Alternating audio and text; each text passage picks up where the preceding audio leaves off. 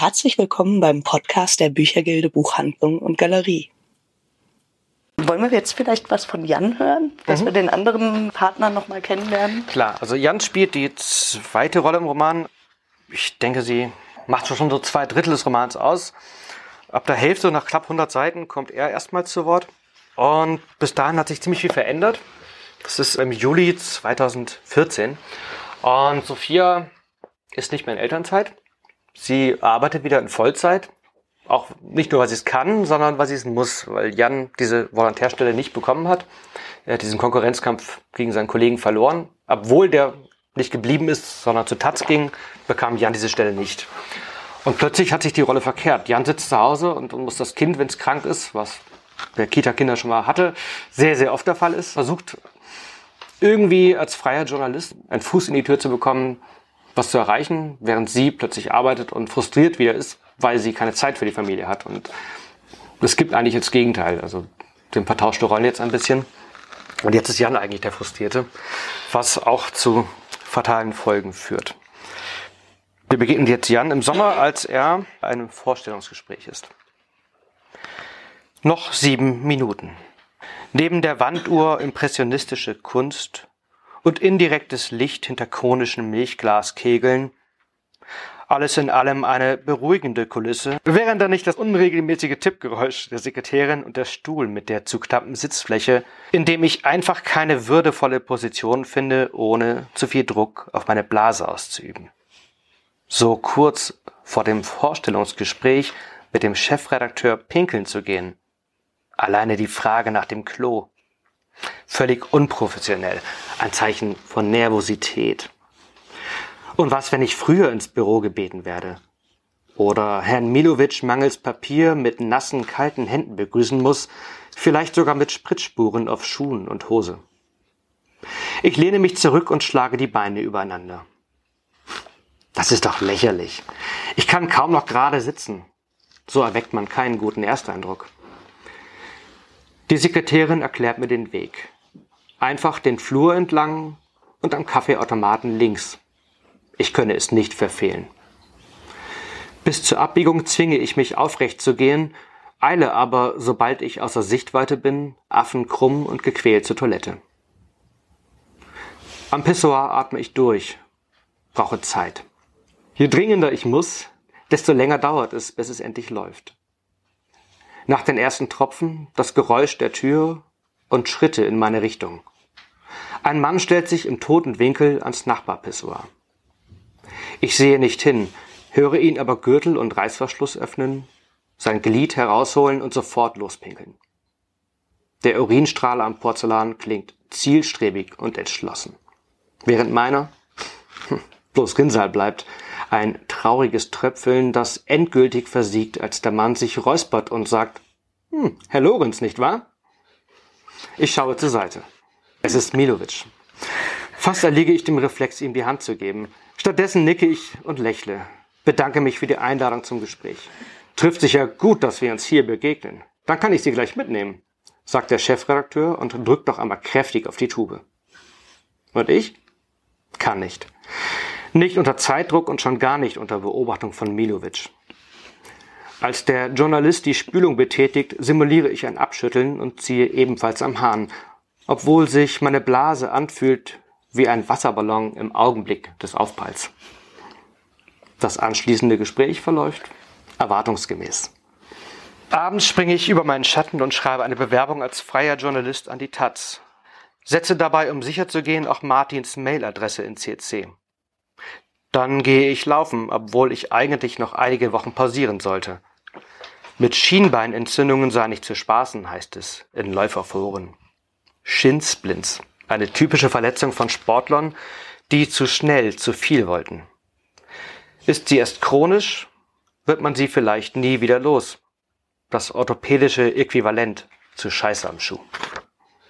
Jetzt machen wir einen kleinen Sprung. Und zwar in den August 2014, als Fia und Jan gemeinsam auf der Hochzeit von eben jenem Martin, seinem Ex-Kollegen, sind. Der hat sie eingeladen zu einer pompösen Hochzeit und erweckt damit durchaus Neid und Ärger. Surf and Turf. Rinderfilet mit Riesengarnelen. Champagner as much as you can drink und zu jedem der vier Gänge ein passender Wein. Sogar in Holz geschnitzte Namensschilder an den Tischen. Martin und Insa haben bei ihrer Hochzeit an nichts gespart. Wie teuer die Feier im Landhotel sein muss, ließen schon die Zimmerpreise erahnen, bei deren Anblick Sophia nicht anders konnte, als dicke Backen zu machen. Mit den Übernachtungskosten war es ja nicht getan. Wir mussten schließlich auch Flüge buchen und unseren Freunden einen angemessenen Betrag schenken. Immerhin.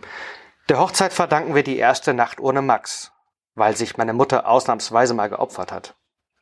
Nach mehr als einem Jahr können wir endlich einmal ohne schlechtes Gewissen spät ins Bett und zusammen feiern. Zumindest ein bisschen. Schließlich wollen wir, so die Absprache, lieber miteinander vögeln, als an der Bar versacken. Ich lehne mich zurück und sehe Sophia beim Tanzen zu. Sie ist ganz bei sich und bei der Musik, bewegt ihren Körper so selbstbewusst wie lange nicht. Ein neuer Song, Rebellion Lies von Arcade Fire, eines ihrer Lieblingslieder. Sophia sucht für eine Sekunde meinen Blick und lächelt. Sie will mich nicht auffordern, sondern dass ich zusehe.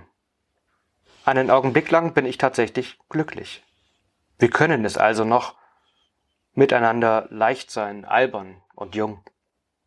Nach dem Lied kommt Martin zu uns an den Tisch, verschwitzt wie ich nach einer Stunde Laufen.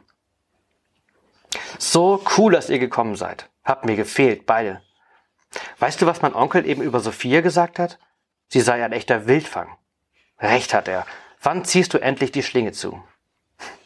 Du kennst doch Sophia. Die lässt sich nicht einfangen. Solange sie freiwillig bleibt.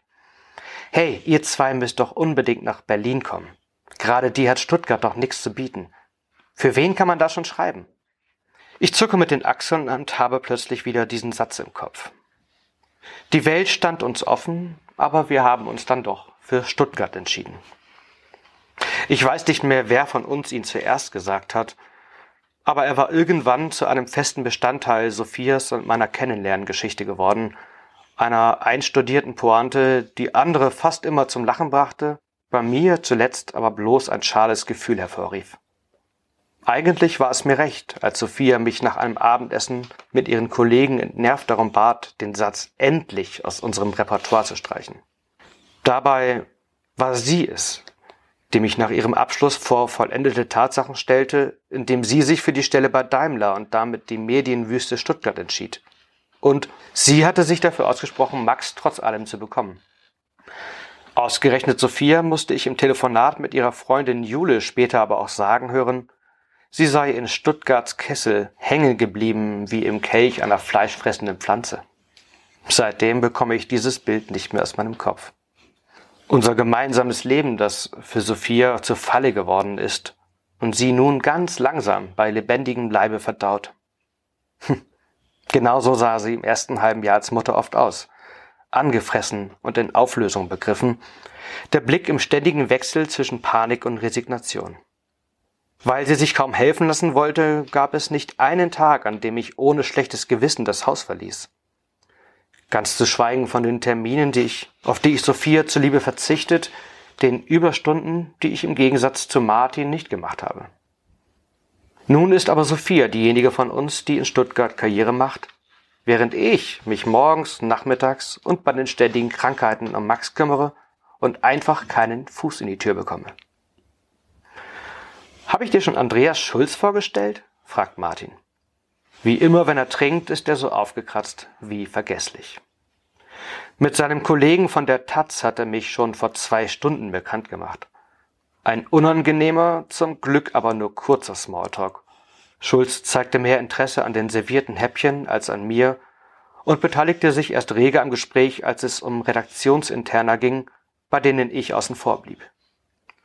Nach peinlichen Minuten, in denen ich mir vorkam wie ein Kind in einer Erwachsenenrunde, suchte ich unter einem Vorwand das Weite. Ein ziemlicher Karrierist, oder? Ich weiß nicht, ob ich ihn sympathisch fand. Ach, Andreas ist ehrgeizig, aber er ist auch verdammt gut. Du musst ihn besser kennenlernen. Er und Tanja haben gleich das Zimmer neben eurem. Vielleicht sprecht ihr noch mal miteinander. Ja, vielleicht. Weißt du, ich beneide dich ja um deinen Mut, es als Freier durchzuziehen. Du schreibst nur über das, was dich interessiert. Kannst doch einfach mal für ein paar Wochen aussetzen. Ein Traum. Wenn ich mal Kinder habe, mache ich das auch so. Die perfekte Work-Life-Balance. Diesen gönnerischen Tonfall kenne ich noch von früher. Wenn Martin sich mal wieder im Vorteil wähnte. Dieser Angeber gibt sich wie Clark Kent, kommt sich aber vor wie Superman. Ein Elastankostüm unter dem gestärkten Hemd wäre auch die einzige Entschuldigung für seinen aufdringlichen Schweißgeruch. Ich bedanke mich lächelnd und hoffe, dass Martin mir nicht ansieht, wie fest ich dabei die Zähne zusammenbeiße. Meld dich ruhig mal bei uns. Wir haben einige Freie, die regelmäßig für uns schreiben. Das habe ich doch schon. Zuletzt vor drei Wochen. Wirklich? Oh, das ging komplett an mir vorbei. Sorry. Nächstes Mal, wenn du was hast, wendest du dich am besten direkt an mich. Dann schaue ich, was ich machen kann. Also nach Australien natürlich. Ab Dienstag sind Insa und ich ja erstmal vier Wochen auf Hochzeitsreise. Wachablösung. Sophia kehrt von der Tanzfläche zurück, Martin zu Insa. Ihre Wangen sind rot vom Tanzen und als sie mir einen Kuss gibt, riecht sie nicht mehr nach Parfum, sondern nach sich selbst. Ich liebe ihren süßherben Duft. Diesmal schmecke ich jedoch nur den Hopfen vom IPA, das Martin mir vorhin aufgedrängt hat, und sehne mich nach frischer Luft und Kaugummi. Ich erwidere ihren Zungenkuss pflichtbewusst und unmotiviert, schaue dabei mit offenen Augen auf Sophias gerunzelte Stirn. Ist alles in Ordnung? Ja. Nein. Es ist Martin. Du bist neidisch. Tu etwa nicht? Der Hochzeitsfotograf bleibt bei uns stehen und macht ein Bild, für das Sophia, um mich aufzumuntern, mit Grimasse posiert. Doch obwohl wir das Thema abhaken, werde ich den Eindruck nicht los, Sophia einen Floh ins Ohr gesetzt zu haben. Auch ihre Laune ist nun merklich schlechter.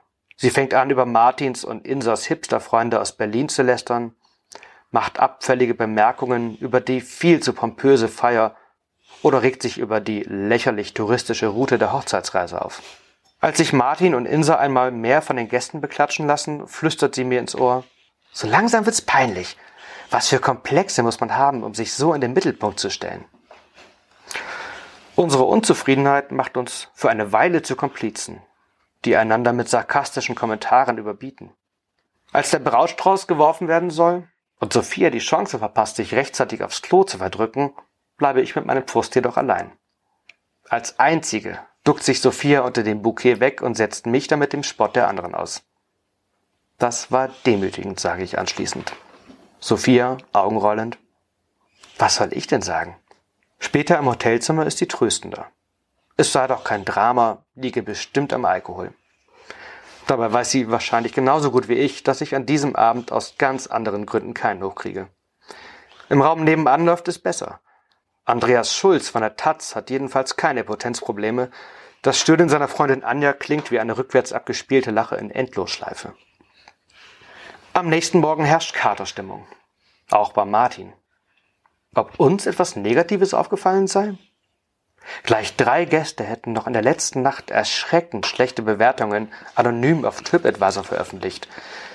Es sei die Rede von Schimmel im Bad, zähem Fleisch und Bettwanzen gewesen. Sophia beruhigt ihn und sagt lächelnd, bei uns sei alles bestens gewesen. Sie jedenfalls reise hochzufrieden und ohne Jucken ab. Ein paar Monate später ist Jan immer noch erfolglos, hat aber am Ende dieser Stelle einen Plan. Wenn ich die Augen nur lange genug offen lasse, reicht das schwache Leuchten der Digitaluhr aus, um das meiste im Schlafzimmer zu erkennen. Sophia neben mir, die dank ihrer zehn Stunden im Büro gleich nach dem Zubettgehen in einen komatösen Schlaf fiel und nun leise neben mir schnarcht. Der Stapel meiner Belegexemplare auf dem Schreibtisch, der zwar monatlich anwächst, aber bislang trotzdem zu wenig abgeworfen hat, um auch nur eines der früh besorgten Weihnachtsgeschenke in den Tüten auf der Kommode zu bezahlen. Dann die sündhaft teure Flasche Aberlauer, die ich lediglich mit einem kurzen Gruß versehen von Martin per Post zum Geburtstag bekam. Es ist 2.24 Uhr. In spätestens vier Stunden wird Max wach sein. Ich steige aus dem Bett, nehme die Flasche Whisky aus dem Regal und schleiche mich ins Wohnzimmer, um fernzusehen. Nach zwei, drei Gläsern kann ich vielleicht einschlafen. Die Weltraumdokumentation auf Phoenix, die mich anfangs noch beruhigt, empfinde ich bald jedoch als kosmischen Witz auf meine Kosten.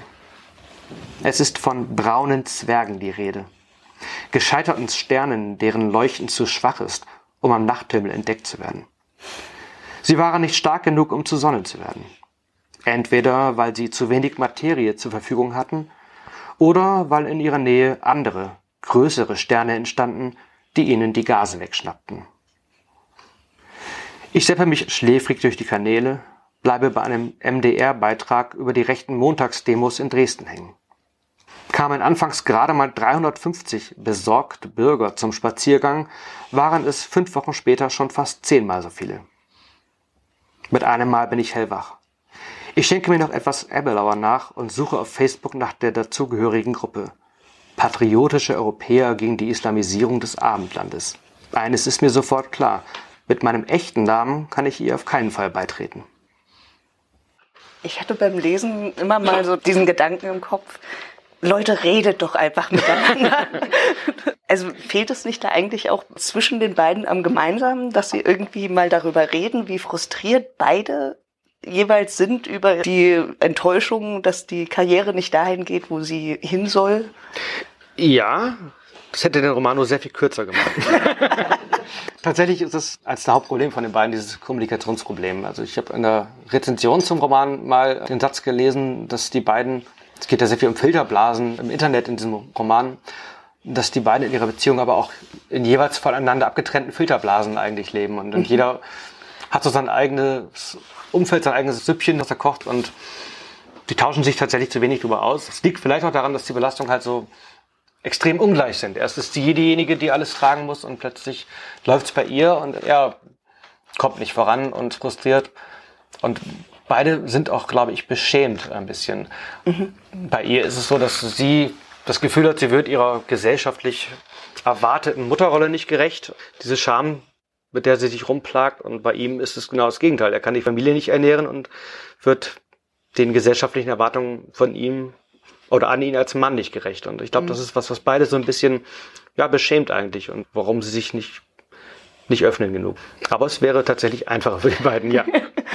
Aber es ist natürlich auch wie du schon sagst, wäre dann etwas langweilig geworden. Das wäre dann einfach nur eine Klärung der Beziehung gewesen und dann nach einem kurzen Essay vorbei gewesen. Wahrscheinlich. Du hast am äh, Schluss Pegida erwähnt. Mhm. Da wird Jan ja einen Artikel drüber schreiben und wird im Grunde auf die andere Seite des Trollens geraten. Welche Folgen hat das? Also was passiert da erstmal? Hm, ich gehe nochmal einen Schritt zurück. Mir war das relativ wichtig, dass diese Opferperspektive auch gezeigt wird, weil ähm, ich habe jetzt nur eine kurze Stelle von Sophia vorgelesen, die ja eigentlich den Hauptteil des Romans ausmacht. Und das ist gerade am Anfang oft auch witzig, hat so einen sehr bösen Humor. Man wird aber als Leser auch ein bisschen Komplize, indem man das witzig findet. Dabei überschreitet sie, je weiter und je länger es geht, immer mehr Grenzen. Und es gibt auch dann ein, zwei Stellen, die auch sehr krass sind, wo ich das Autor auch Probleme hatte, sie zu schreiben, weil ich dachte, okay, das ist hart jetzt. Aber mhm. ich glaube, das braucht man, diesen Bruch, um zu zeigen, das ist falsch, was sie tut. Und man darf als Leser nicht Komplize bleiben. Man muss diesen Bruch haben und merken, halt, das geht zu weit.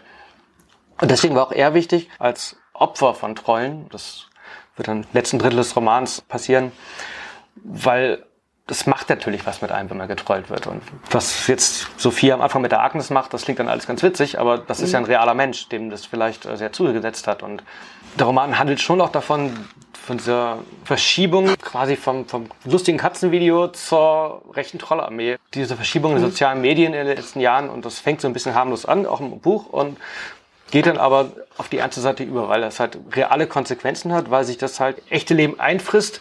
Was mit Begida anfing und mit rechten Filterblasen endete bei, bei der Ermordung Walter Lübkes. Das sind Dinge, die wären ohne diese Filterblasen, ohne diese Aufstachelungen, Aufwiegelungen in den sozialen Netzwerken die ja gelenkt wird. Diese ganze Bewegung sind ja Strategen dahinter, die das auch sehr, sehr gezielt steuern. Und das war mir wichtig, diese Seite zu zeigen, weil das die Entwicklung ist, die halt auch zu Trump geführt hat, die auch zum Brexit geführt hat. Dass man mit Lügen heutzutage eher durchkommt als mit der Wahrheit. Und das mhm. ist auch was, was mit den beiden passiert. Und bei Jan ist es so, auch er faked. Er schleicht sich in so eine Pegida-Gruppe ein und äh, sucht da Kontakt zu einem, der auch im Netz kräftig austeilt, aber noch so halbwegs gemäßigt wirkt. Und Jan würde gerne mit ihm mitlaufen, Dresden, als es anfing, größer zu werden und so ein Porträt schreiben. Aus dem Herzen von Pegida eine Reportage schreiben, undercover quasi. Und das gelingt ihm auch so weit, dass er eingeladen wird und dabei ist. Und stellt sich der Typ erstmal als relativ harmlos heraus. Ist halt im Netz sehr laut, aber es sind halt meistens echte Menschen, die das tun, die vielleicht auch einfach nur der Nachbar sind oder der Kollege, die eigene Partnerin. Das, Auch mhm. das kommt im Roman vor, ohne zu viel zu verraten. Und das geht aber gehörig schief. Ich möchte nicht sagen, warum, ich möchte auch nicht sagen, was passiert, aber mhm. es kommt zu einem klar bei dieser Demo, die Jan dazu bringt, nicht nur in dieser Gruppe fake zu sein, sondern er faked auch seine Reportage. Das war übrigens bevor Relotius ans Licht kam, das war nicht absichtlich, hat mich natürlich na, nicht gefreut, aber zumindest amüsiert, äh, als der Roman dann fertig war. Aber tatsächlich macht er das und hat ausgerechnet mit dieser gefälschten Reportage plötzlich Erfolg. Und das setzt ihn gehörig unter Druck. Zum einen wird er Opfer dieser Trolle, halt organisiert von rechts, ihn versuchen zu zermürben, wie es halt unzähligen Journalisten, Lokalpolitikern in Deutschland mittlerweile geht. Und andererseits hat er auch gleichzeitig permanent Angst, was, wenn er auffliegt? Was, wenn jemand weiß, was da wirklich passiert ist und das er nicht nur gefälscht hat, sondern auch vielleicht diesem Eklat mitschuldig ist. Und das setzt noch eine ganz andere Dynamik im Roman frei. Weil er auch das nicht Sophia erzählen kann und auch das wieder ein Geheimnis ist, das die beiden voreinander haben. Gerade bei diesen Trollarmeen ist es ja so mittlerweile, dass da eine politische Agenda durchgesetzt werden ja. soll, dass da auch Leute bezahlt werden, dass man Bots hat, über die ja wahrscheinlich mehr geredet wird, als sie tatsächlich existieren. Deshalb habe ich mich so gefragt, sind das nicht zwei ganz unterschiedliche Phänomene? Also die jemand, der oder die frustriert ist und deshalb das irgendwie rauslässt mhm. und diejenigen, die bei so einer Hasskampagne mitmachen. Ist das was anderes oder hängt das doch irgendwie zusammen? Ich glaube, dass die Übergänge fließend sind dieser Frust wird ja ausgenutzt und der Frust ist ja real, der ist echt, aber wird ja instrumentalisiert immer mehr. Und, mhm. und natürlich ist es, es geht mir ja nicht darum, dass Sophia zum rechten Troll wird, das wird sie ja nicht, aber ich wollte im Roman eigentlich zeigen, dass es, was im Netz passiert, reale Konsequenzen hat für alle. Mhm. Auch für die, die es machen, aber auch für ihr Umfeld. Guck mal zu dem Punkt, okay, wie kommen wir da wieder raus? Apropos wieder raus, soll ich dann doch die letzte kurze Stelle lesen? Mhm. Ja, auf jeden Fall, auf jeden Fall. Die Leute auch wieder rauskommen, nein. Es ist auch eine sehr kurze Stelle, die noch ein bisschen die andere Seite des Romans zeigt, die Opferseite, in der Jan im Wald laufen ist und nach seiner Reportage, seiner gefakten von rechten Trollen, terrorisiert wird. Das spielt im Februar 2015. Alles schmerzt, besonders meine Lunge. Bei minus 8 Grad fühle ich mich wie ein Schwertschlucker mit Eiszapfen im Hals. Ab nach Sibirien mit dir, du Linksterrorist. Meine Oberschenkel brennen schon seit drei Kilometern. Das Ziehen in den Schienbeinen ist dagegen längst zur Gewohnheit geworden. Kein Ruhetag seit einer Woche. Ohne Laufen kriege ich den Kopf einfach nicht mehr frei. Um noch einschlafen zu können, müssen es mindestens zehn Kilometer sein, muss ich bis an meine Grenzen gehen. Rötelstraße 42, da wohnt das Schwein. Die Dildos für deinen Arsch stehen schon bereit. Jeden Tag werden die Läufe länger, die Strecken anspruchsvoller, die Belastungen größer. Meine Stammstrecke laufe ich diesmal verkehrt herum, immer weiter aufwärts den Kessel hinauf. Vom Schlossgarten in den Rosensteinpark, dann bergauf durch den Höhenpark Killesberg und schließlich in den Kreerwald Richtung Botnang. Schön da, wo du wohnst. Hm? Bin gestern erst vorbeigefahren. Also an deiner Stelle würde ich nachts ja kein Auge mehr zukriegen. Tausch lieber mal die Batterien deines Rauchmelders aus. Es dämmert bereits. Ohne Handy muss ich mich beeilen. Was für eine paranoide Scheiße. Seit dem Screenshot der Laufstrecke aus meinem öffentlichen Endomondo-Profil traue ich mich nicht mehr mit GPS-Erfassung laufen zu gehen. Nach der Anstrengung von neun Kilometern aufwärts könnten sie mich wie ein weitwundes Tier durch den Wald jagen, bis ich tot umfallen würde. Deine Lügen haben dich ja ganz schön weit gebracht. Hm, aber nächstes Mal im Kreerwald ist Endstation. Dann treten wir deine Lügenfresse zu Brei und verscharren dich direkt am Tatort. Es ist so still im Wald, dass ich nur mein Keuchen und die Schritte höre. Weil der weiche Grund den Schall verschluckt, laufe ich irgendwann lieber im knautschigen Schnee am Wegrand.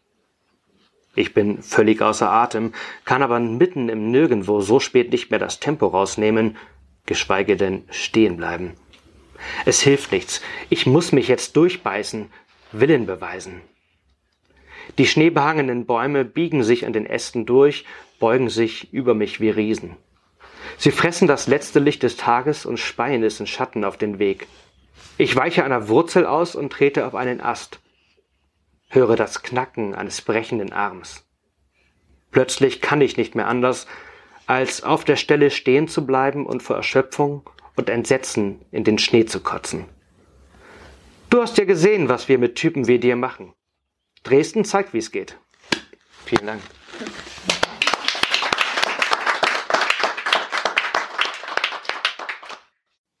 Das war der Podcast der Büchergilde Buchhandlung und Galerie. Vielleicht hören wir uns bald wieder.